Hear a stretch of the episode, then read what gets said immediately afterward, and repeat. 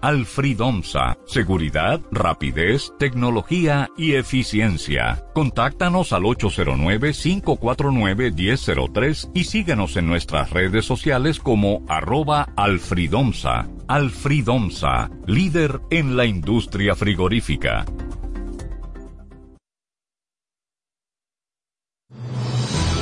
Sus trabajos, sus ideas, sueños y logros nos hacen admirarlas. Conoce las historias de 10 mujeres dominicanas que nos invitan a crecer, a intentar, a tropezar y a levantarnos. Cada jueves a las 7 de la noche, Mujeres que Inspiran, bajo la producción y conducción de Emelyn Valdera por la Super 7 y todas sus plataformas digitales. Síguenos, arroba Super 7 FM. Super 7 FM, HISC, Santo Domingo, República Dominicana. Comienza como cada día la claridad del mediodía. Sean todos bienvenidos a su espacio Hablemos Claro. Bien, buenos días. Este es Hablemos Claro, su claridad del mediodía, aquí por la Super 7, 107.7 FM. Bienvenidos una vez más a esta jornada. Eh, agradecidos siempre por su sintonía, por su voluntad para escucharnos en su centro de trabajo, en sus hogares o trasladándose hacia uno u otro. Muchísimas gracias de verdad. Tratamos siempre de llevar eh, radio, desde que comenzamos en enero hasta ahora, radio comprometida con educar, enseñar, aprender eh, con los invitados y especialistas con los que tenemos el honor de conversar. En el día de hoy es jueves de arte. En un ratito tendremos grata presencia de nuestros amigos artistas, sobre todo del área de teatro. Pero antes que eso, quisiera precisar, eh, comentar un poco sobre la noticia que recién nos llega de una donación, de donación, repito, de 30.000 vacunas por parte del gobierno de la India. Es importante destacar este tema de donación de vacunas contra el coronavirus del gobierno de la India. India eh, es un país inmenso, hermoso. Eh, Bombay es su capital, eh, Nueva Delhi, perdón, no recuerdo exactamente cuál, alguien me corregirá, pero es, es, ciudades bastante grandes con una, una población inmensa, uno de los países más grandes del mundo. Pues la India, con quien nosotros usualmente no tenemos vínculos eh, amplios y directos, o por lo menos no en las proporciones en las que los tenemos los países de Occidente, ha donado 30.000 vacunas. México ayer denunció en la ONU la acumulación, el acaparamiento, los dominicanos entenderán mejor esta palabra de acaparar, el, el acaparamiento de vacunas, del inventario de vacunas por parte de países de mucho mayor presupuesto, de mucho mayor poder económico, institucional y político, que están acumulando inclusive inventarios que exceden a su población. La humanidad entera, completa, está sufriendo con el coronavirus. Las muertes no tienen etiqueta de nacionalidad, no tienen etiqueta de, de ciudades, no tienen territorialidad. El virus ha trascendido las fronteras y los estados-nación. Segundo, si, no, si el virus no es controlado, porque no va a ser eliminado, es importante irle diciendo a la gente la verdad. El virus va a ser controlado, como es controlada la gripe y cualquier otro tipo de, de fenómeno. Aquí hemos hablado con varios especialistas en medicina y en epidemiología quienes nos han aclarado esto de que la, o sea, el virus lo que va a disminuir es la pandemia y el riesgo de, sobre todo, de muerte o de hospitalización más severa. Pero el virus no se va a ir. Entonces, esto de acaparar vacunas, por si acaso, o que excedan el, la necesidad inmediata y de, mediano y largo plazo de los países, no es más que una arbitrariedad, una insensibilidad y un abuso de aquellos que tienen el poder para eh, tener las vacunas de primera mano. Las farmacéuticas deberían tener la suficiente ética, más allá de la ética comercial, no, tiene, no son instituciones sin fines de lucro, no son instituciones religiosas, no son instituciones eh, la, cuya vocación es el servicio por la humanidad. Eso está clarísimo, son empresas Y como tal, su propósito fundamental es el lucro. Uno nunca puede esperar se, que nadie, se, que ninguna institución se divorcie de su naturaleza. No se, no se trata de eso, no se trata de pedirle a las farmacéuticas lo que no son capaces de hacer o lo que sencillamente en su lógica comercial no están dispuestas a hacer. Pero más allá de las farmacéuticas, los estados-nación sí tienen el deber, porque son, son estados, son, eh, o sea, están asociados a lo público, y por ende lo público es lo común, y lo común es de todos los ciudadanos y ciudadanas, y, países democráticos con más razón, pues igual también se impone más allá de la lógica comercial, más allá de la lógica estatal, más allá de, la, intimidad fronteriza de la, propia eh, vida eh, particular de los estados, sobre todo los estados más grandes, se impone una palabra clave. Más allá igual con ese. La soberanía es exquisita. La solidaridad lo es más. Antes que dominicanos, franceses, españoles, norteamericanos, mexicanos, somos humanos sapiens, evolucionados, aparentemente, de los neandertales en principio. Siempre recomiendo el texto de Yuval Harari, Sapiens, y el otro, Homo Deus, creo que se llama, no recuerdo, son libros que los pueden encontrar en internet y en, las librerías que quedan en, la ciudad de Santo Domingo. Sapiens es un libro muy edificador, muy aleccionador en relación a este, a, cómo nosotros nos vemos desde nuestra pequeña e ínfima eh, partícula universal y cómo realmente somos en el infinito y ancho mar del universo. Es injusto, es arriesgado, es arbitrario y no es propio de seres humanos acaparar productos que necesita la humanidad entera para salvarse para, y sobre todo para, y no salvarse en términos de salud nada más, sino salvarse en términos económicos.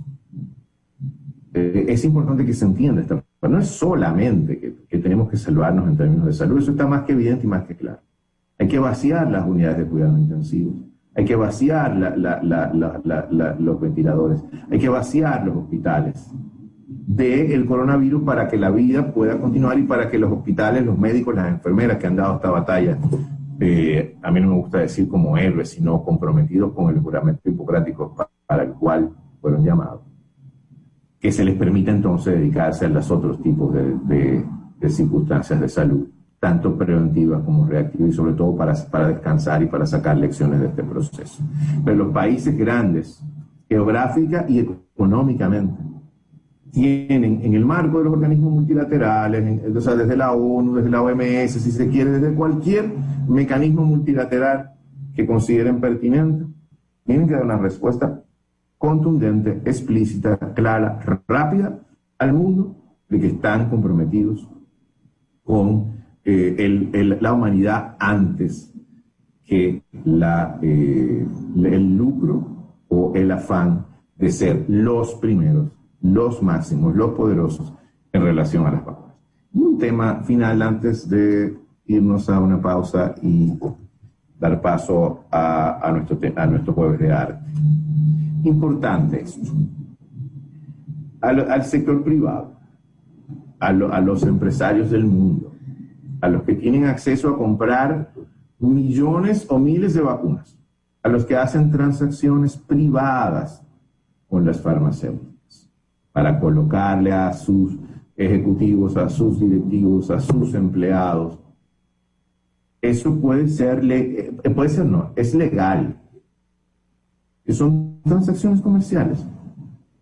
Eh, una farmacéutica tiene un producto, AstraZeneca, Moderna, Pfizer, eh, Johnson, Sinovac, Sputnik, la que sea, tiene un producto y yo se la puedo comprar al precio que sea. La parte más trascendental de todo esto es, uno toma tres decisiones para dormir tranquilo. Primero, lo que le dicta la conciencia que dice, ok, ¿a quién salvo? ¿Me salvo yo y el resto que se queda a su suerte? Número uno. Número dos, ¿me salvo yo y mis cercanos que me producen dinero? O número tres, además de salvarme yo, de salvar a los que me producen dinero, contribuyo a salvar a mis ciudadanos que no tienen el privilegio, el acceso, la facilidad y la comodidad de acceder con una tarjeta de crédito, una transferencia bancaria a bancos suizos o a cualquier banco del mundo, de pagar suficientes millones de dólares para tener vacunas de forma privada. El poder es para servir.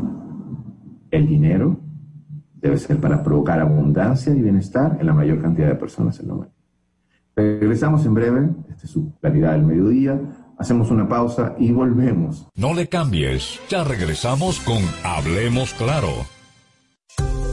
¿Quieres importar o exportar algún producto? Alfridomsa, empresa líder en la industria frigorífica con un servicio de calidad y política de control bajo los estándares internacionales en nuestros almacenamientos, almacenes generales, almacén fiscal, frigorífico, programas de pignoración y transporte de mercancías con aliados estratégicos en Europa, Estados Unidos y cualquier parte del mundo. Alfridomsa, seguridad, rapidez, tecnología, y eficiencia. Contáctanos al 809-549-1003 y síguenos en nuestras redes sociales como arroba alfridomsa. Alfridomsa, líder en la industria frigorífica. MQ Lámparas y Lámparas Quesada, especialistas en iluminación y decoración. Contamos con gran variedad de lámparas italianas y españolas, modernas y en alabastro, con los diseños más cuidados y especiales del mercado. Estamos ubicados en la Avenida Independencia 256 en Gascue, Avenida 27 de Febrero 265 en el Ensanche Piantini. En Santiago, calle Bartolomé Colón número 17, además de 22 tiendas móviles en los cuatro puntos cardinales del país con facilidades de pago. Para más información, llámanos al 809-687-23 2302 y 809-547-2614. MQ Lámparas y Lámparas Quesada, pioneros en la iluminación. Continuamos con Hablemos Claro. En Hablemos Claro presentamos la entrevista clara del día. Oye, esto, Michelle, hola. No eres tú la entrevista del día, pero eres mi compañera del día. Eso es que me dice, eh, Santiago, tú que estás ahí con nosotros, acompañándonos. Sí, falta la invitada que creo que está en Zoom, o los invitados. ahí está. Eh, un, honor tener a, a, Ina González, en lo que Claudio Rivera se integra, del Teatro Guloya, eh, que no es cualquier teatro ni tienen cualquier trayectoria. Hablaremos un poquito, hablaremos ampliamente con ellos de, de teatro y del Guloya. Bien, hola. Hola Yassi, formalmente, ¿cómo estás? Eh, no, no, no es que, nos, no, es que, no, es que nos sintamos mal porque tú estés y Claudio no esté. Nos sentimos muy honrados igualito porque tú estés con nosotros, eres parte de nosotros, nos sentimos comprometidos con el Gulo ya hace muchos años y agradecidos infinitamente y tú sabes por qué. O sea, no, no hay con qué eh, decir lo que yo me siento vinculado y comprometido al Teatro Guloya. Pero más allá de eso, eh, y para quienes no, nosotros trabajamos aquí en el programa, para quienes no conocen al, al, invitado o invitada, o en este caso el proyecto institucional que es el Curoyo, quienes no conocen esto, quizás nos pudiéramos pasar los tres hablando de teatro y de muchas cosas sofisticadas, pero radio tenemos que hacerla comprometidos con llevar a la, a la audiencia información que no conoce. ¿Qué es el Teatro Guloya Viena? ¿Qué, qué, ¿Quiénes son Claudio y Viena? O sea, ¿de qué se trata esta propuesta que tiene ya 30 años eh, eh, en, escena? Cualquiera no diría que el tiempo pasa tan rápido. Ya tenemos más canas que la primera vez que fuimos al Guloya. Pero, ¿qué es el Teatro Guloya? Eh, ¿Y por qué ustedes eligen el teatro como, como, como modo de vida? Fíjate que dije modo de vida, que aquí en este país se vuelve sobrevivencia de vida, pero nada, adelante, todo tuyo, te escucho, un placer. Muchas gracias, muchísimas gracias Carlos. Tú sabes que, bueno, nosotros estamos comprometidos con el teatro y con muchas otras cosas. Así eh, Con, la cultura en general dominicana, con crear eh, otra mirada posible para el quehacer artístico en nuestro país. Bueno, pues eh, el Buloya eh, y saludo Michelle. Hola, encantada de verte por aquí. Eh, bueno, como tú decías, el proyecto Julo ya tiene 30 años ya y es un proyecto que iniciamos Claudio y yo con la idea de vivir para el teatro, no vivir del teatro. Vivir para el teatro, porque sí, es nuestra pasión, es lo que nosotros concebimos, queremos hacer y hemos hecho durante todos estos 30 años y es muy abarcador. No es solo hacer una obra de teatro, es eh, en nuestra tarima de donde nosotros eh, hablamos de lo que creemos, de lo que pensamos, de lo que queremos para nosotros y para nuestro país. Eh, entonces, el Teatro Guloya viene desarrollando obras de teatro para niños, para adultos, eh, para espacios abiertos, para espacios cerrados, o sea, para salas y para espacios abiertos, obras que tienen que ser, que son de autores dominicanos, de autores latinoamericanos, obras clásicas, adaptaciones de ellas, todas siempre conectando con nuestras raíces culturales y con nuestro aquí, nuestro ahora. Diana, perdóname, una pregunta ahí para que sigas tú, no, te interrumpo mucho, discúlpame. pero para esa persona que está, por ejemplo, en Elías Piña en este momento, porque eso, la Super 7 se escucha a nivel nacional, que está en Samaná o que está, o que está eh, escuchando la emisora y dice teatro, wow, que nunca ha visto una sala de teatro, que no entiende lo que es Guloya, que es de San Pedro de Macorís, una cosa hermosa que luego tú nos podrás explicar. ¿Qué es el teatro? ¿Y, es el, y, por qué entonces combinan esto ustedes con el compromiso que tienen de teatro y Guloya?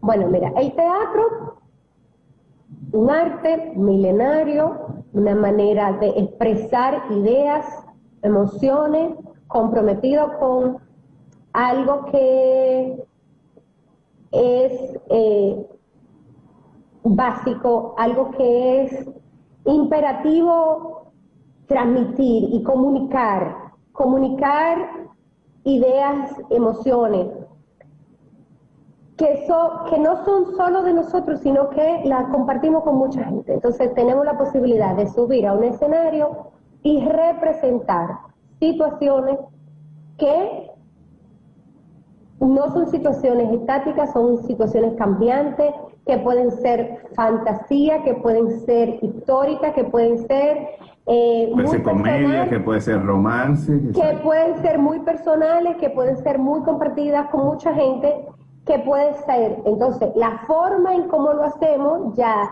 puede ser eh, como tragedia, como comedia. Nosotros tratamos de hacer un teatro gozoso, un teatro en donde el público se divierta, pero además piense no es una risa fácil, no es una risa. Eh, eso, es, así, eso es cierto. Es una risa. Eh, esa, la risa es algo muy particular, que pudiéramos hablar de eso mucho rato, pero es algo que solo el ser humano hace, solo el ser humano se ríe. Y se ríe por diferentes razones. Todos sabemos, una risa como cómplice o una risa eh, cuando tú estás nervioso o, cuando para no llorar ríes. Entonces, todo, esa, todo ese tipo de risa eh, nosotros pretendemos eh, provocar en el espectáculo.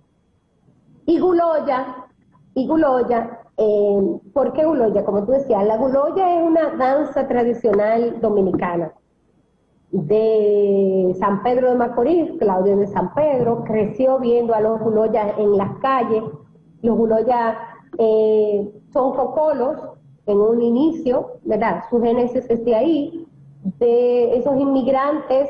Son negros inmigrantes de las islas del Caribe inglés. Inglés, exacto, que vinieron al país a trabajar en los cañaverales y trajeron con ellos su cultura y sus danzas, diferentes danzas. Nosotros lo conocemos como guloyas, pero ahora en, sus inicios había diferentes danzas.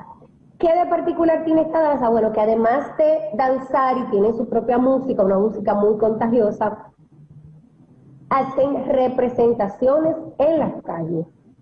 Ellos, como una manera de, de cristianizar, porque son, eh, al ser de, la, de, de las islas inglesas, son protestantes, llevaban a en medio de sus danzas, pues hacían pasajes de la, de la Biblia, los representaban, básicamente. Y eh, esto es una manera de, cristianizar. Y lo hacían en inglés y lo, y lo estuvieron haciendo, bueno, hasta que el primo estuvo vivo, hacían esta representación de David Goliat, que fue la que nosotros llegamos a, ver. En inglés, sí. En inglés.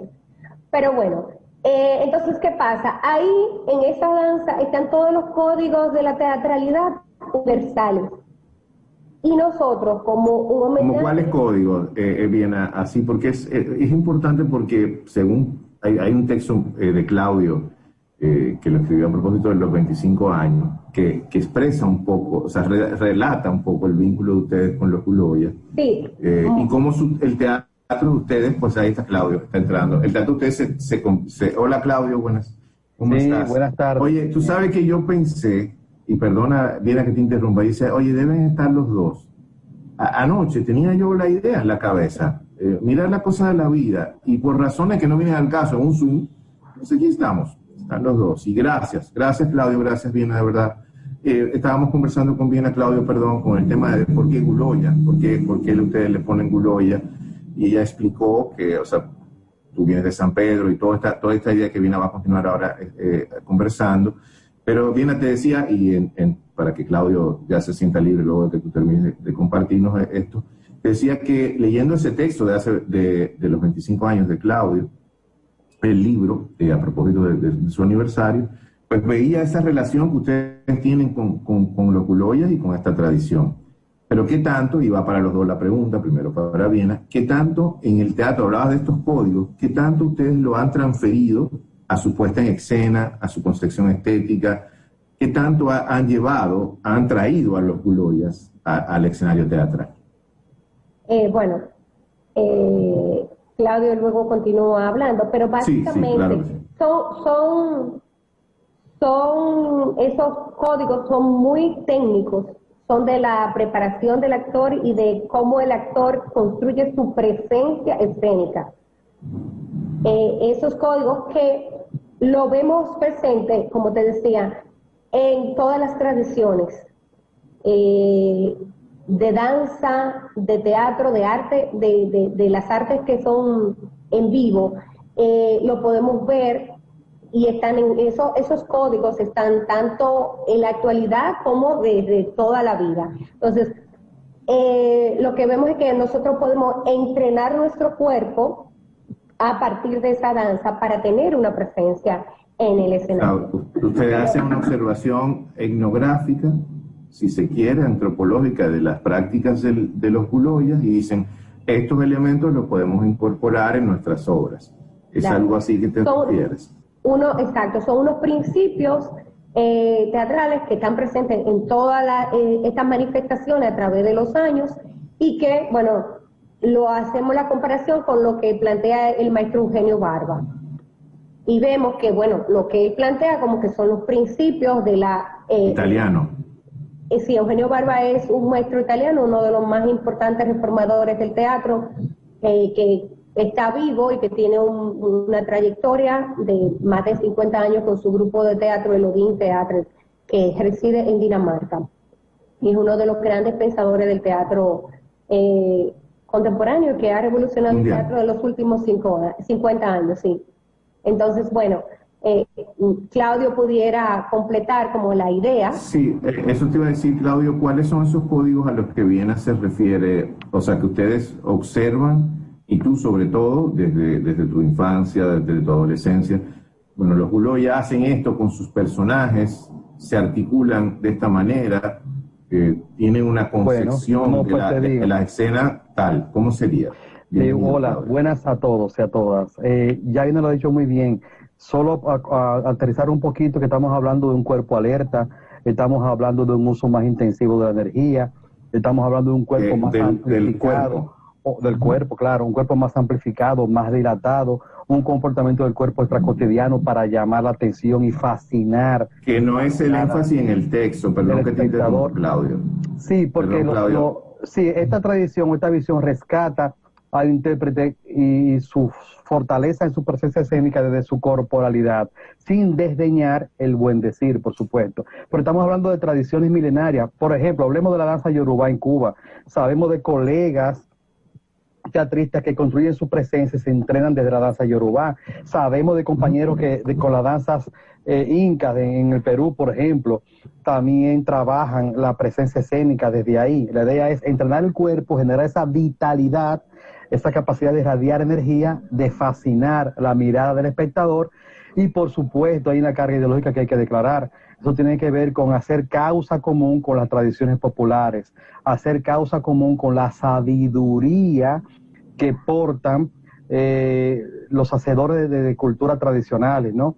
Entonces, ahí vamos, ahí te, es como creador hacer un matrimonio con esas tradiciones eh, eh, hacernos portadores de ellas y a la vez asumir el reto creativo de buscar una voz propia dentro de ellas. Es por ahí que va la cosa. Eh, vamos a volver al tema del teatro popular para ambos, pero, pero a, propósito de esto que dices, Claudio, personaje, personaje cuerpo, personaje persona cuerpo versus texto. Sea, el teatro correcto, usted me va a corregir, por favor, el teatro correcto, el teatro apropiado, Michelle, igual puedes intervenir cuando quieras, tranquila. El teatro apropiado es, el, que es correcto con el texto, el que respeta el, el, guion, el que hace la dramaturgia como el director entiende. Por lo que ustedes me están planteando, por favor me corrigen, este teatro es un teatro comprometido más con el actor que con el texto. Eh, o sea, es, ok, mira, y con el cuerpo, el cuerpo como expresión teatral. No, mira. Por favor, me corrigen. Sí, la, eh, el teatro es incorrecto siempre porque el teatro, como lo vimos nosotros, es un acto de transgresión y de creación. Entonces, esa corrección. De la realidad social. Esa palabra que tiene, un bagaje detrás como de, apego a lo, al establecido, de apego a lo que ya existe. El teatro es incorrecto por naturaleza. Eh, lo que tal vez tú quieres decir como correcto es el buen decir, el ser defensor de las ideas aportadas en un texto. Entonces ahí sí nosotros... Eh, eh, buena dicción y, ah, todo... Sí, ah, pero nosotros en renunciamos a las virtudes del buen decir, en lo absoluto. Defendemos la imagen que puede ser contenida en un cuerpo, como también defendemos la imagen que puede ser desatada a través de la palabra. No, no, no hay ninguna contradicción, en absoluto, ninguna. Defendemos la teatralidad de un cuerpo hechizado y también defendemos la teatralidad de una palabra hechizada. Y podemos ser tan exigentes con la precisión física como con la precisión verbal. Aquí el asunto está en tocar corazones, ese, ese, ese es el reto. Y, hacer que ayer daba otro programa de radio, hablaba que en Latinoamérica la gente de teatro y los artistas del teatro nos especializamos en, invocar la magia. En Broadway la magia la hacen tal cual. Una persona tiene que volar, inventan un arnés y lo disfrazan. Y tú ves el tipo volando, lo ves volando delante de tus ojos. En un espectáculo de latinoamericano, hacemos que el público se imagine que el actor es, más eh, es más como en la narrativa el realismo mágico de, García Márquez entroncado en las atrocidades y en, las contradicciones feroces que nos han nos han definido a través de los años. Pero es aspirar ese realismo mágico como tú le hablas desde el teatro. Ya no ya estamos en el mismo lenguaje. Pero defendemos la magia de la palabra y defendemos la magia del cuerpo hechizado con la misma vehemencia. Para nosotros no hay contradicción. Tenemos de, de, de no Por lo que dices, Viena, no hay dialéctica entre cuerpo y texto. No, no, no, hay ese, ese dilema. no, y entonces tú necesitas un cuerpo con todas estas posibilidades para poder representar esa palabra. ¿Ves? Eso es, o sea, no hay, no hay una diferencia. Tienes que trabajar tu cuerpo para que también tu cuerpo pueda crear imágenes poéticas. O sea, que no, se trata la gente. La palabra. Claro. Pues fíjate porque el, paradigma referencial del común, de quien no trabaja teatro y no, está comprometido con el movimiento, es el teatro es, ah, bueno, yo me paro, me aprendo un texto, lo recito, vamos a hacer una obra de teatro escolar, por ejemplo. Eh, me paro, recito un texto, eh, o me lo aprendo muy bien, eh, soy muy expresivo o expresiva correctamente, eso es teatro. Yo creo que no, que hay, por lo que ustedes están planteando y dirán a lo largo de la entrevista, teatro es mucho más que eso Claro, hay muchas, también depende de la corriente teatral, o sea, no es que uno sea mejor que otro, es toda la estética que tú te plantees, eh, la técnica que tú quieras seguir para, para hacer la representación. Hay quien, como tú dices, pues valora más el texto y, y menos la, como mucha gente conoce, vamos a utilizar un término que la gente pueda entender, la expresión corporal es menor es más parecido a lo que nosotros estamos acostumbrados, a cotidianidad de cómo los cuerpos se comportan en la vida diaria, asimismo en escena, y lo que le dan valor es más a la historia que están contando, que están representando ahí a través de la palabra, y eso es una forma de hacer teatro que es válida y que hay quienes la hacen muy bien, pero están otros, muchos otros, que entonces trabajan mucho más el cuerpo y crear entonces una forma teatral que bombardea mucho más al espectador, porque no solo es lo que le dice, sino también lo que se hace, lo que se ve, lo que se propone corporalmente a través eh, de los cuerpos de los actores. Michelle, antes de la primera pausa. Quiero hacer un, un, comentario escuchándolo. Realmente estaba pensando, sobre todo con esto que dice Claudio, de invocar la magia, de fascinar de la tradición, de toda esta, o sea, para mí yo veo afrodescendencia en toda la propuesta que, que, se, que están estableciendo y en lo cotidiano de cómo somos. Estábamos hablando de Caribe y, y, del contexto y yo creo que una de las cosas que están planteando Viena y Claudio en este momento es un rescate de básicamente de, de, de, quiénes somos también a través del cuerpo, porque como dominicanos hacemos muchos gestos, nos movemos bastante y, y, y el cuerpo eh, no se desvincula de nuestra conversación. Y entonces hay un cuerpo entonces que existe y que está presente, o sea, no es, no es solamente el medio por el cual existimos, sino que tiene una presencia en la comunicación y en nuestra forma de ser.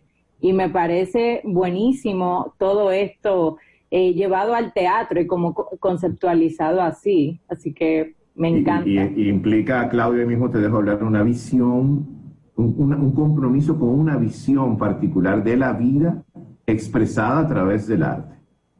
Bueno, nosotros... Que para que, que, ustedes, perdón, Claudia, hablaron de estos 30 años, que es de las cosas que más me fascina de, de la propuesta.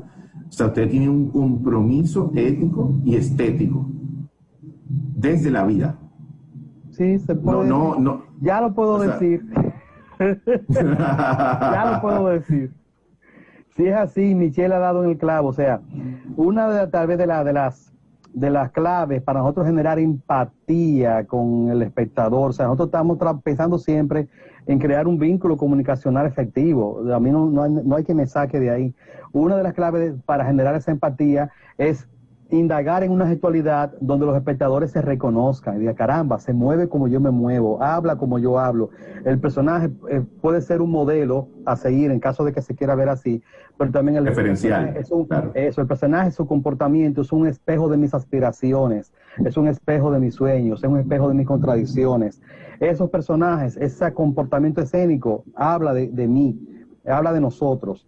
Esa es la apuesta de los 30 años. Entonces uno está inventando constantemente cómo crear la imagen, la forma que genere esa empatía, porque muchas veces hay, uno se aferra a formas que ya no funcionan.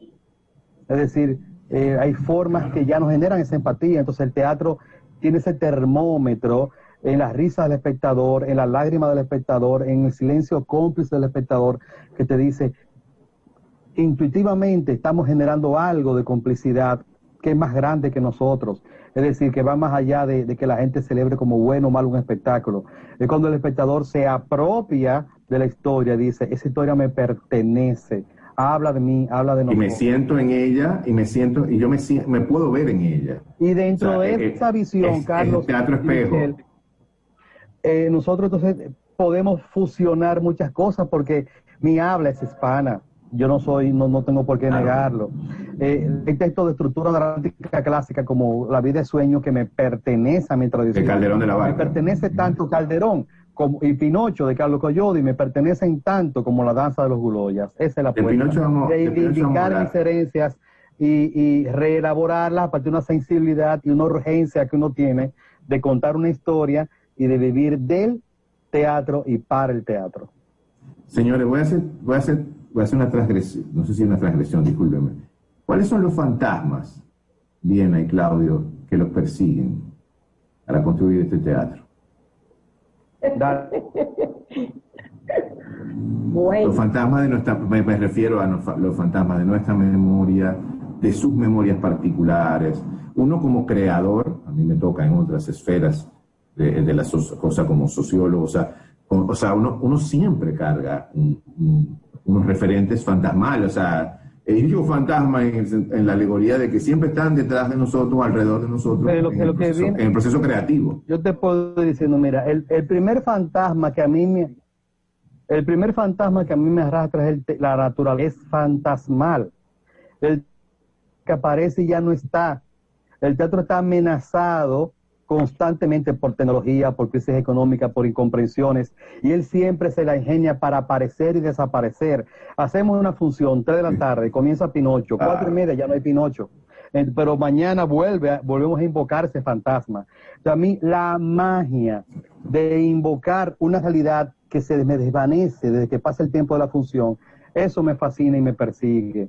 Ese es su fantasma, la naturaleza eh, eh, media concreta, media abstracta de la imagen escénica. Eso a mí me obsesiona y me genera urgencia.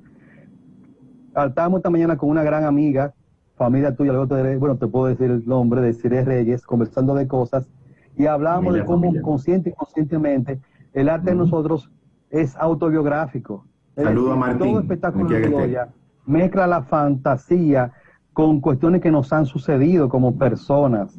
Y llegó el momento Esa, ahí, va, ahí, va, eh, Claudio. Entonces hay el creador, el creador es su vivencia. De la familia, del entorno, de lo que te pasa en la esquina, que tú dices, caramba, eso me genera una angustia tal que tengo que convertirlo en material escénico, sino para sanarme, para por lo menos poder convivir con eso.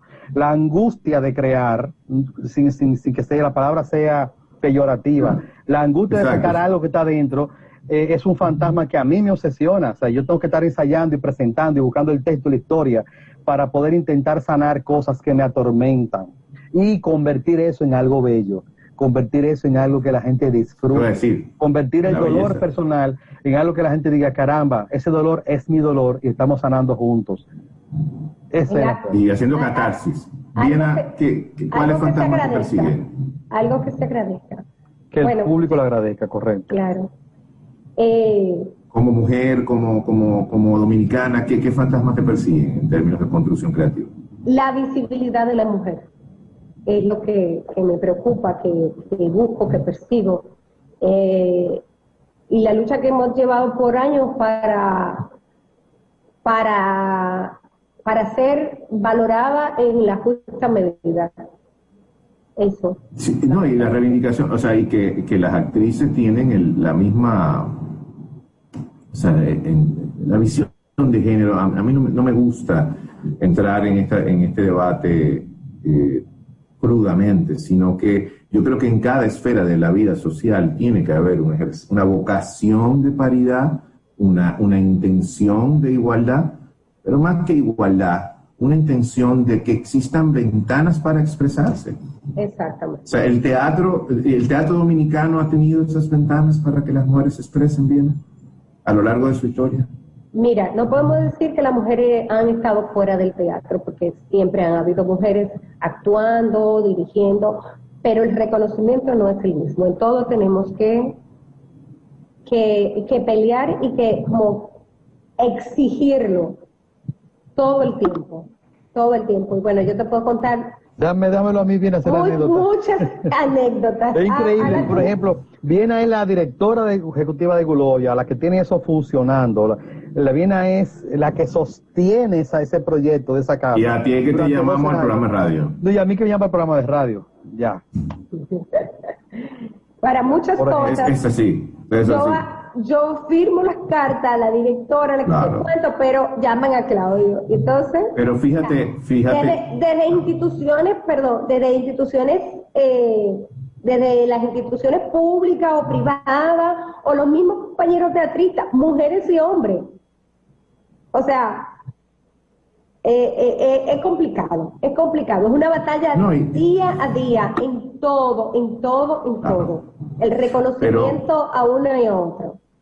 Miren, antes, el tiempo es corto en este espacio, pero no, hay dos temas que no quiero, vamos a hablar de Pinocho al final, o sea, y, no, de, no de este Pinocho, sino de, de, varios Pinochos, pero antes de eso, dos preguntas. Primero, el, ¿existe un teatro joven luego de 30 años, ustedes pueden decir que hay jóvenes que los pueden sustituir. Sí, hay Está un el nuevo Gloria en ciernes. Hay un relevo muy sólido de artistas que se asumen como artistas a las 24 horas, no de domingo. Tú sabes que hay artistas de domingo, que los domingos se levantan, se ponen una bufanda, una boina de lado, sí, un tabaco de todo el tamaño, se paran en, el Parque Colón a decir soy artista el domingo, una hora. El, el resto de, la semana ya no son nada. Pero hay una generación joven que se asume artista a tiempo completo. Comprometida con, la, con, la producción creativa, ¿verdad? Y con mucha visceralidad, claro que sí, en todos los órdenes del teatro, dramaturgia, dirección, actuación, en todos los órdenes. Yo estoy muy feliz por eso. O sea, ustedes pueden sentirse bien satisfechos de que, de que sí, que, que, el legado va, o sea, que va a continuar eh, eh, el teatro dominicano después de, de, los 60 años de ustedes. claro que sí, Bueno. Como, como Guloya o no como Guloya, porque no tenemos que tener como los mismos lenguajes, pero Naturalmente. Sobre, todo Claudio, que tiene muchos años formando a los, a los artistas de teatro de este país, porque ya tiene 20 años o más, tanto en la Escuela de Bellas Artes como en la UAS formando creadores, eh, la semilla está sembrada y yo creo que se ha sembrado en tierra fértil. Igual Guloya, bueno, no sabemos hasta dónde llegue, pero yo estoy muy satisfecha. Y yo que sean muchas décadas. Y hemos apostado a, los jóvenes. El, Teatro Guloya siempre le ha abierto las puertas y ha creado espacio para que los jóvenes tengan donde expresarse. Una, una última pregunta y entramos en Pinocho, que nos quedan eh, el último bloque se lo dedicamos completo a la obra. Una pregunta, ¿qué es el teatro dominicano? Un atrevimiento, una fascinación, una necedad, somos necios. Eh, una el Teatro Nacional, eh, perdón Claudio, te voy, a, te voy a interrumpir y te voy a, a transgredir. El Teatro Nacional, su sala Eduardo Brito es el teatro. Sí, porque déjame decirte que colegas que tienen que gastar 50 millones de pesos y se atreven a buscar 50 millones de pesos para una producción, cuando la producción termina, yo les brindo la cerveza. Es así. Conozco compañeros que son capaces, tienen la habilidad de gestionar con amigos con dinero 50 millones de pesos para un musical. Y cuando acabe ese musical, yo me lo encuentro en el Parque Colón y soy yo que le brindo la cerveza porque se lo gastan todo en, construir una imagen. El tema es que se enamoran de una imagen que es costosa, ¿tú me entiendes? Se enamoran de eso por experiencia, por eh, influencias, referencias, educaciones que tienen, y la manera que tienen de soñar el teatro es buscando 20, 30 millones para hacer un musical. Pero una vez lo hacen y lo gastan, vuelven a la normalidad y a pedir para la cerveza. Esas personas son creadores que me merecen todo el respeto. Te lo digo sinceramente. Claudio, eh, y perdón, Viena, el teatro, o sea, y yo sé a qué te refieres, claro, yo sé por qué hice la Porque durante los últimos años, y pasa en cine también, es el mismo dilema de todas las artes. Y por eso, en mi caso, tengo un compromiso personal desde la sociología del arte, desde, la, desde una visión política, de que el arte, tiene, el arte dominicano tiene que ser dominicano. No por un chauvinismo o porque sea, ah, bueno, tiene que ser. No, no, tiene que tener una construcción dominicana. Sí, en eso estamos totalmente de acuerdo y sí existe el teatro dominicano y claro que sí. Y hay muchos artistas muy comprometidos con generar una imagen. Pensemos en Bolo Francisco, de Renaldo Disla, un personaje emblemático. Pensemos en Rey Clineja de Manuel Rueda. Pensemos en los personajes femeninos de Chiqui, Vicioso, que tiene 12 obras maravillosas. Pensemos en cómo ella reinventa a Salomé desde el teatro. Pensemos en cómo ella reinventa a Evangelina Rodríguez, la primera doctora dominicana. Eh, o sea, Chiqui, por mencionar una mujer, maravillosa ah, como artista, también ha generado una imagen del, del, de la memoria colectiva. Sí que la ha generado, la ha generado Reinaldo, la ha generado Manuel Rueda, la ha generado eh, eh, Reinaldo Disla, ¿me entiendes? Claro que sí. Y hay, por mencionar vacas sagradas, pero también hay un Rafael Morla, una Isabel Spencer, hay eh, una Ingrid Luciano, un, Richardson Díaz, que también están comprometidos con generar y trabajando, son jóvenes teatristas a tiempo completo, generando una imagen teatral de lo nacional, con libertad creadora sobre todo, no con calco, sino con vuelo poético. Y es fascinante. Y con su propia eh, autonomía, no, es una dominicanidad. Con su sello, es, es la, porque la única manera en que el artista puede aportar al colectivo es desde sí mismo, poniendo su verdad en el escenario, poniendo su historia personal en el escenario. Ingrid lo hace, Richardson lo hace, Isabel lo hace. Estás hablando de, estás hablando de dramaturgos, pero la, eh, el, teatro no es solo la dramaturgia, o sea, porque en el caso eh, de también, bueno, hay mucha gente que mencionar, Wadis, que por ejemplo hace un tipo de musical, o este otro... Eh, pero es más de Sala Ravelo. Que hace, que, hace, no, pero que lleva a la Sala Ravelo unos personajes que son eh, completamente marginales. Marginales. Marginales, claro. Tiene todo su Tiene todo su no importa dónde se presenten. Eh, igual pasa con, eh, se me olvidó el nombre del que hace también musicales, pero que lo Meleciano. Meleciano. Brutal lo que hace Antonio que Antonio Meleciano que hizo Tingó. Señores, un musical sobre Mamá Tingó. Sobre Mamá Tingó, claro. Meleciano se merece una estatua en cada puente de este país. Eso es correcto. Este que usted ve en esa estatua tuvo la osadía de hacer un musical precioso con Lina como protagonista. Una podemos durar, disculpen, la, eh, podemos durar mucho tiempo, pero tenemos que, nos quedan unos minutos para hablar de Pinocho. Eh, primero, antes que nada, lo comercial cuánto tiempo va cuándo podemos ver la obra, qué horarios hay, eh, o sea, invitar por favor al público a que asista, eso es lo primero, las fechas que ustedes entiendan que la que van a estar en escena. Sí, bueno, Pinocho está en escena en la sala Otocoro del Teatro Buloya este fin de semana y el próximo fin de semana, o sea, 20, 21 y 27 y 28 de febrero a las 3 de la tarde, porque tenemos toque de queda a las 5. Es una obra que toca el corazón de todos los espectadores. Eh, es fascinante, es para, eh, no es una obra para niños. Pinocho es para adolescentes y sus padres, para que lo Sí, porque es, es, Claudio y, su hijo, el hijo y su Hijo, sí. Dimitri. Dimitri y Claudio Rivera están actuando en escena. Eh, es lo que un padre nunca se atrevió a decirle a un hijo y un hijo nunca se atrevió a preguntarle a un padre, que van a ver el escenario. Permíteme esta licencia. Claudio, ¿quién es Pinocho? ¿Dimitri o tú? Pinocho soy yo y es Dimitri. O sea, cuando hicimos la dramaturgia, hicimos una, un texto original basado en el clásico. Creo que tú me, creo que me entendiste. Sí, sí, Pinocho. ¿Alguna vez ¿Alguna vez hemos sido, alguna vez todos, como padres, hemos sido Pinocho? Claro como hijos hemos sido. Eso, eso mismo dice el personaje al final de la obra. quién no ha sido Pinocho? ¿A quién no le ha crecido la nariz? ¿A quién no le ha crecido la nariz alguna vez? Eh, exacto, o sea, eh, eh, y tiene algunos elementos criollos. oh. Me imagino el Guloya, el Guloya, ah, claro. Pero tú eh, cuando, cuando, por ejemplo, Pinocho, no nuestro Pinocho, se escapa y se va a la isla de la felicidad, la famosa isla de la felicidad que está en, imagínate tú la isla de la felicidad en el Caribe. ¿Qué no se encuentra Pinocho? ¿Qué no, qué no, se, qué no hace Pinocho? ¿Qué, ¿Cuáles son los estímulos que se encuentra Pinocho en esa isla? Es nuestra isla de la felicidad. O sea, Mira. lo menos que nosotros podíamos hacer era fotografiar más o menos cómo se, se maneja la felicidad en nuestra isla y cómo Sur provee de peligros a nuestro Pinocho y cómo lo aleja de un camino que es su esencia. Eso es lo que pasa. Ya solamente la escena de la isla de la felicidad te va a responder la pregunta. Solamente esa. Y son 19.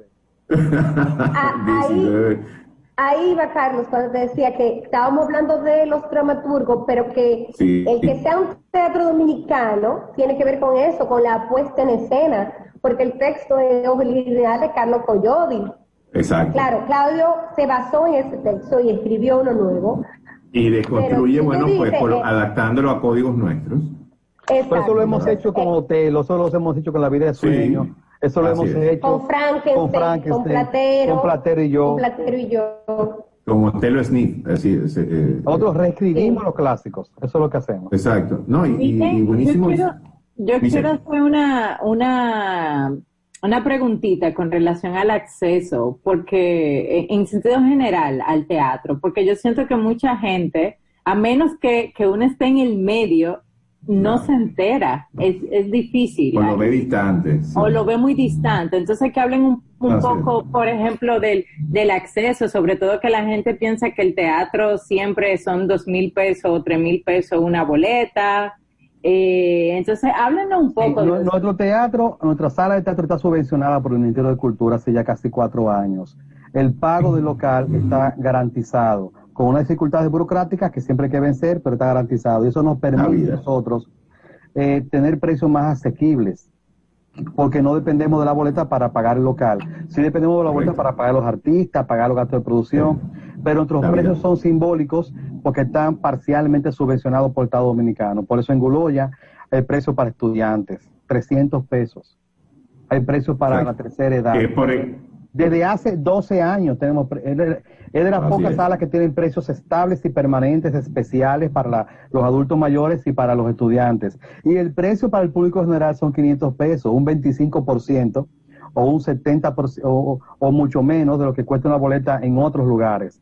Pero es por eso, por la subvención y porque hemos logrado generar alianza con los funcionarios que van y vienen y en que entiendan que nosotros tenemos una visión de servidores públicos el teatro es un servicio público, como la educación, como la salud. Tratamos de tener los costos lo más. y, de hecho, nadie llega a Guloya y se devuelve de la puerta. Todo el que llega a la puerta entra. Que no, me, escuche, no me el director de Guloya, pero el que llega a la puerta no se devuelve, entra a la sala. Es verdad. El dinero no es, no es el problema, no, es una pedagogía de la escena. Claro. Perdón, eh. desde la escena siempre hay en ustedes una pedagogía de la escena, uno sale aprendiendo con esta señora de las nubes, en cualquier, o sea, uno, eh, uno sale del Guloya aprendiendo. No, y, eso ya es, un, paso muy importante. Divertido, aprendiendo, yo creo que, que, algo muy importante que dijo Viena y hay que rescatarlo es que la experiencia en Guloya es excesivamente divertido. Y eso es para mí, eh, para mí, yo creo que es lo más importante del teatro Guloya, porque la gente tiene la visión de que el teatro es aburrido, que se van a dormir, pero eso nunca pasa en el Guloya. Ese es uno de los fantasmas que me persigue, eh, Carlos. la capacidad de generar diversión, aún a costa del eh, dolor. Yo les propongo algo, eh, porque ya nos tenemos que ir. Volveremos a esta sección de los juegos con un, con un extracto de una obra en algún momento de estos meses les invito, por favor, que nos acompañen a Michelle y a mí y podamos hacer una especie, no radionovela, pero sí radioteatro. Sí, eh, sí, 10 minutos y eso le podamos dedicar un poquito. Eso va a ser sumamente leccionador para, la gente. Claro que sí. Claudio Viena, mil gracias. A lo último, Viena, por favor. Antes de irnos, pueden buscarnos por las redes sociales, en Instagram, ah, en Facebook toda la información de lo que estamos haciendo, porque además de, de, Pinocho, también tenemos una obra para niños preciosa también, que se llama Guanín y su Macuto Mágico, que la vamos a presentar el 27 ¿eh? y el 28 a las 11 de la mañana.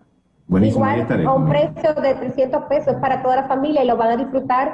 Es una obra bella. Así que una el obra teatro es la vida. Eh, finalmente, eh, para ir, el teatro es la vida. Viena y Claudio están comprometidos con el teatro. Hay que apoyar el Teatro Buloya, hay que apoyar el teatro en general y sobre todo hay que apoyar la creación dominicana. Muchas gracias, Claudio Viena, por existir. Gozar, descubrir que se puede gozar. Y se puede divertir. Y dejarse tocar profundamente. Las emociones están adormecidas, el teatro no las duerme. Nos toca hacer eso, sobre todo eh, sobre todo la catarsis de la pandemia. Señores, un placer, nos vemos pronto y bueno, seguimos nosotros en nuestro espacio personal. Un abrazo a, todos. Esto fue Hablemos Claro, un, Hablemos Claro exquisito para mí. Hasta luego. Un placer. Buen provecho. Super 7 FM, HISC, Santo Domingo, República Dominicana. La recuperación económica pierde fuerza en Latinoamérica por la evolución del COVID-19. Y ahora las noticias del portal super7fm.com. Iniciamos este boletín desde Madrid La evolución desfavorable de la pandemia de la COVID-19 y la incertidumbre sobre el ritmo de vacunación provocan que pierda dinamismo la recuperación económica en Latinoamérica. Finalmente en La Haya, tras seis meses con sus puertas cerradas, el sector hostelero en los Países Bajos reabrió este miércoles los espacios al aire libre en una jornada soleada, lo que permitió a muchos acudir de compras a las tiendas. Para ampliar los detalles de este boletín de noticias, visite nuestro portal super7fm.com. Información al instante en Super 7, 107.7 FM. El secreto es saber. Saber cuándo acelerar y cuándo parar. Cuándo trabajar y cuándo disfrutar. Saber cuándo insistir y cuándo detenerse. Saber que hay riesgos que no se corren. Casa Brugal te invita a respetar los límites. Ese es el verdadero secreto de la libertad. Si decides tomar, hazlo con responsabilidad. Son 120, sí, ese es. ¿Y tú? ¿Estás viendo a cuántos grados hay que poner el horno? No, amiga, que al activar un plan Smart de Claro, recibo hasta 6 veces más internet por 3 años. O sea, que si contratas 20 gigas, en realidad son 120. Eso está buenísimo. Recibe hasta 6 veces tu internet por 3 años al activar o aumentar tu plan Smart en pospago o control. Adquiere el tuyo con el smartphone que tanto quieres y llévatelo en cómodas cuotas por hasta 18 meses. En Claro, estamos para ti.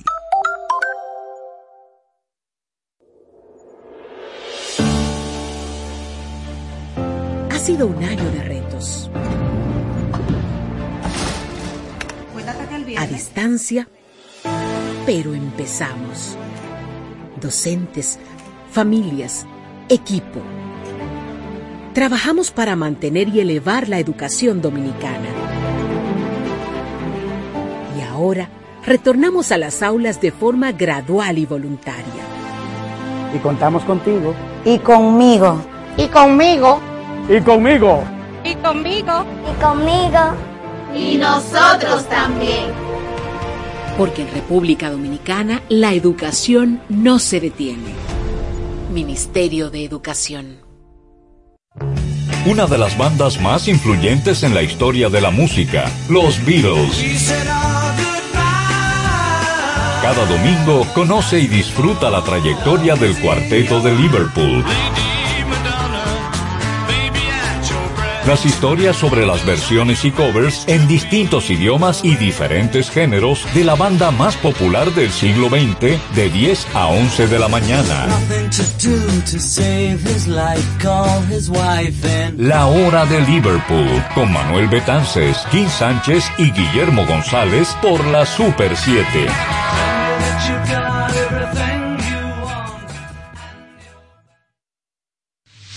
Nuestra programación a solo un clic. Descarga los podcasts de tus programas favoritos en domiplay.net. Sigue cuidándote, no bajes la guardia. Actúa con responsabilidad por tu familia, amigos y conocidos. Mantenernos seguros depende del esfuerzo que hagamos hoy. Es tiempo de mantener el optimismo. Juntos podemos lograrlo. Somos Super 7.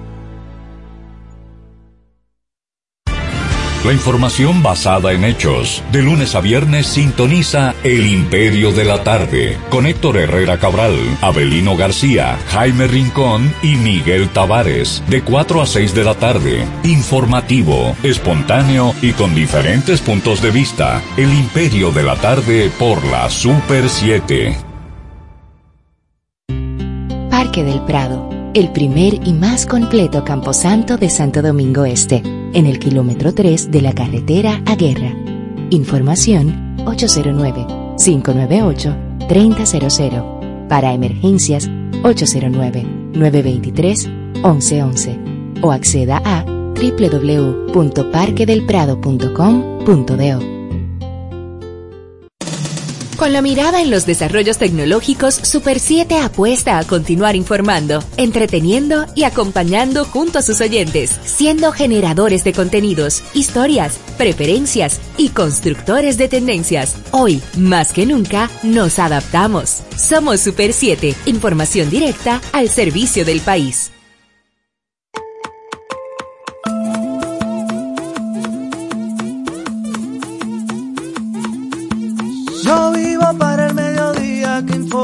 Yo crezco en el mediodía que educa. Veo el conocimiento en todas sus formas. Yo soy denuncia, noticia y cultura. Yo vivo en la calle que se apasiona. Soy sociedad que clama justicia. Creo en el ciudadano que se cuestiona. Cabeza y corazón aclaran la vista. Yo soy del pueblo que tiene memoria. La libertad me la da la información. Todos los días se escribe una historia. Por eso al mediodía yo escucho la cuestión. Oh, lo, lo, lo, lo, lo, lo. Oh, lo, yo escucho la cuestión. Oh, lo, lo, lo, lo, lo, lo. Oh, lo, yo escucho la cuestión.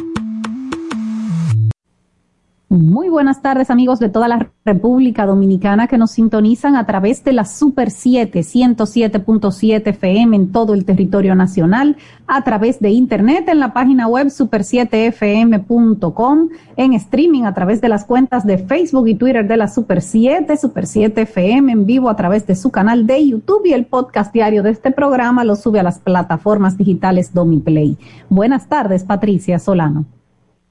Muy buenas tardes, Diana Lora. Buenas tardes a todo el mundo. Este miércoles 28 de abril, aniversario de la intervención norteamericana de 1965.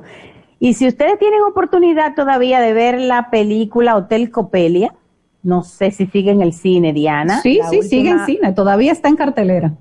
Mira, hoy es un buen día de ir a verla y los cines están teniendo buenos protocolos de distanciamiento y de prevención de contagios de COVID. Yo les diría que vayan, por supuesto, con su mascarilla. De hecho, si no, si no andan con mascarilla no pueden entrar.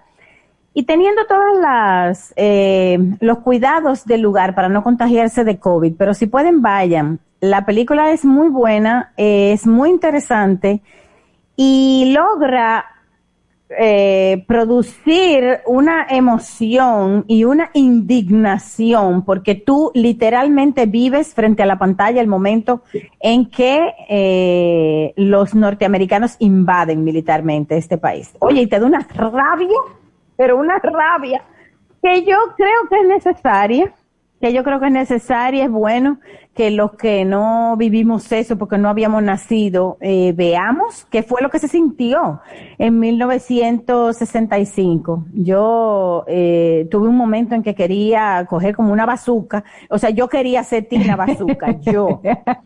Ya tiro hasta que no quedara uno, pero bueno las películas cuando logran conectar contigo como espectadora de esa manera emotiva son buenas, son buenas. Eso quiere decir que está bien hecho y que tú, eh, decís, José María Cabral logra que, que tú como espectadora te, te creas, creas lo que está sucediendo, lo, lo vivas como si tú estuvieras ahí. Hotel Copelia, está en los cines, vayan a verla. Eh, si van hoy, bueno, yo no sé, si yo quería hacer Tina Bazooka y fui hace unos días, no me imagino que sería ir hoy cuando es el aniversario de una, un hecho histórico repulsivo, pero que tiene otro lado de la moneda y es cómo nos comportamos. O sea, aquí no todos fueron cobardes no todos llamaron a los americanos, fue un grupito que llamó a los americanos y otro, entonces se fajó con todo y que eran súper más poderosos, con todo y saber que iban a perder, dieron la cara por la dignidad de este país. Así que hoy celebramos a esos militares gloriosos y a todos los civiles que le cayeron atrás. Gente que ni sabía pelear, que no tenía la menor idea, pero dijo, bueno, mejor que me maten y no caer de rodillas ante el invasor. Hoy recordamos al poeta Belardo Vicioso con su Canto a Santo Domingo Vertical, uno de los poemas más bellos que se han escrito en este país, que, cuyas párrafos terminan todos con esta frase, Yankee, vuelve a tu casa. Bueno, ese, ese es uno de los temas, por supuesto, del, del día de hoy, esa intervención norteamericana que recordamos cada año, pero también muchas noticias en el patio, Patricia.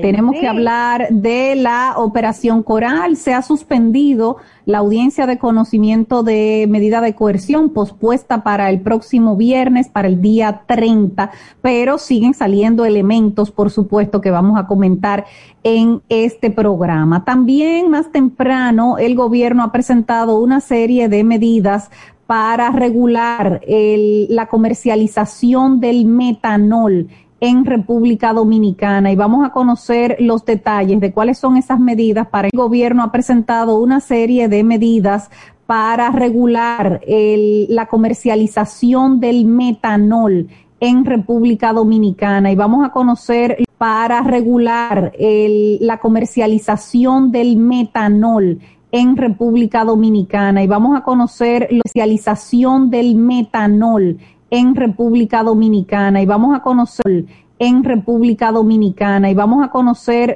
y vamos a conocer